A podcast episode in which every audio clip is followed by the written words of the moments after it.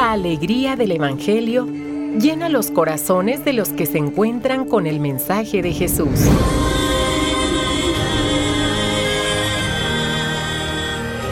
El Evangelio de hoy. El Evangelio de hoy. En voz de Monseñor Sigifredo Noriega Barceló. Escuchemos.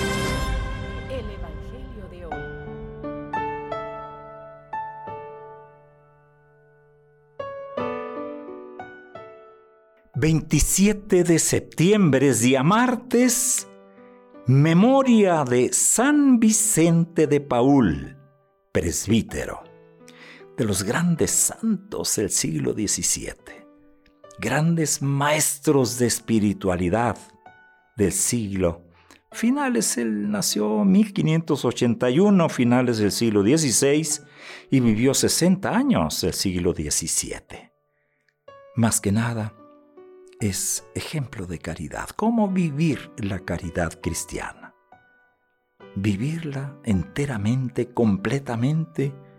Él sale a buscar a todos los miserables, no para ponerlos allí en una lista, sino para ayudarlos efectivamente.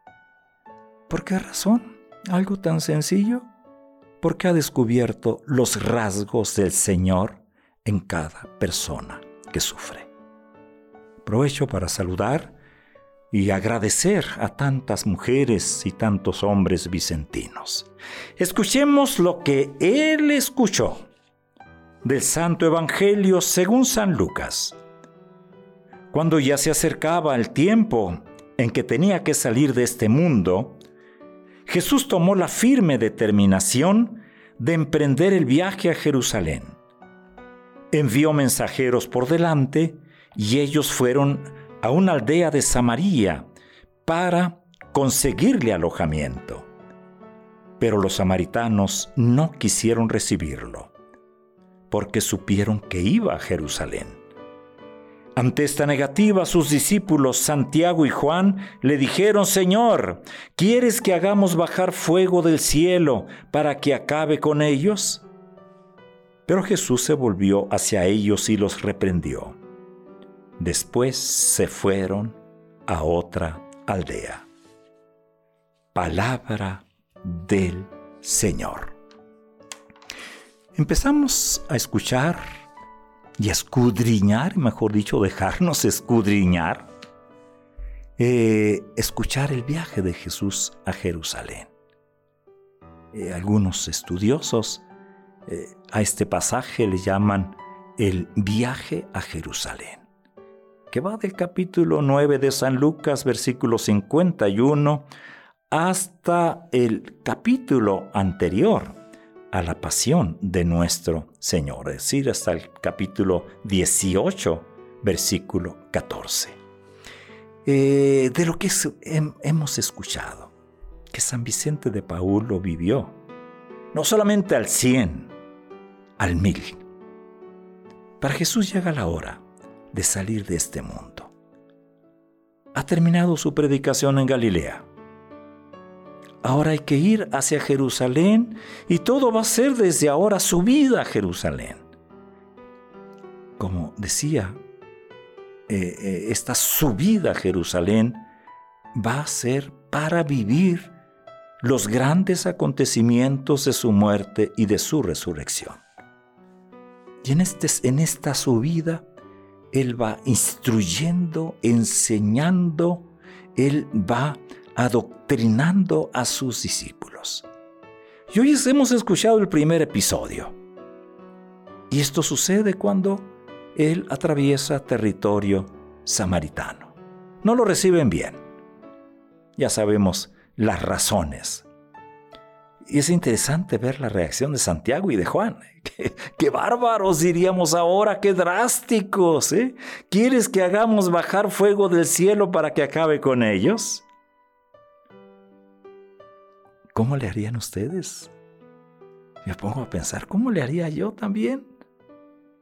En alguna ocasión todo mundo tenemos esta tentación. Pero Jesús pues, se vuelve hacia ellos y los reprende. Así tan sencillo. Hoy no pronuncia palabra, pero me imagino que con la mirada era suficiente para hacerlos entender de que no es, no es ese el camino. ¿Qué lección? San Vicente de Paul tomó también la firme determinación de seguir a Jesús. Hoy debería ser algo parecido con nosotros. Para cumplir nuestras metas, ponernos metas. Pero es necesario tomar decisiones firmes, así como lo hizo Jesús. Jesús tomó la firme determinación de emprender el viaje a Jerusalén. ¿Qué sería de nuestra vida si tomáramos esa determinación, si la fila tomáramos de veras en serio y a profundidad? La firme determinación de ser buen cristiano, es decir, de dejar que Cristo muerto y resucitado viva en mí. Como lo llegó a decir Pablo, ya no vivo yo, es Él quien vive en mí. Y desde ahí recorrer el camino.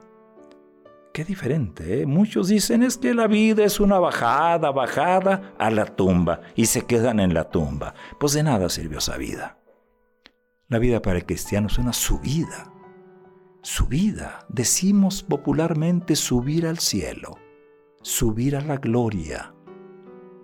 Eso así lo decimos, que no es otra cosa más que nuestro misterio pascual. Me encanta cuando las personas, al describir el tránsito, el desenlace de una vida, hablan precisamente de Pascua. Ha vivido, vivió su Pascua eterna. Es la gran lección. Examinemos si nosotros también tenemos esa firmeza, esa firmeza, esa F, F, que se convierta en firmeza y esas dos Fs que se conviertan en una tercera, fidelidad, F, F, F, fidelidad para saber vivir. Ahí está la alegría del cristiano, ahí está la paz del cristiano. Y termino con una breve reflexión. Al terminar el día, la iglesia nos recomienda que hagamos la oración de completas, la oración de la noche. ¿Y, saben qué es eso? Es, es, precisamente haber vivido un día, es haber tomado la firme determinación. Y al final es la entrega total a nuestro Señor. Recuerdo uno de los himnos de completas antes de cerrar los ojos, los labios y el corazón al final de la jornada. Buenas noches, Padre Dios.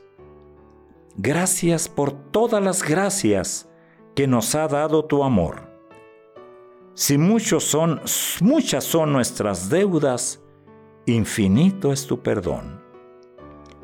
Mañana te serviremos en tu presencia mejor a la sombra de tus alas, Padre nuestro, abríganos. Quédate junto a nosotros y danos tu bendición. Así termina este himno propio de la oración de la noche. La oración de la mañana habla de Pascua, del amanecer. La oración de la noche habla del terminar y de alguna manera al dormir experimentamos la muerte. Es día martes, ánimo gente, ánimo, adelante, buen día.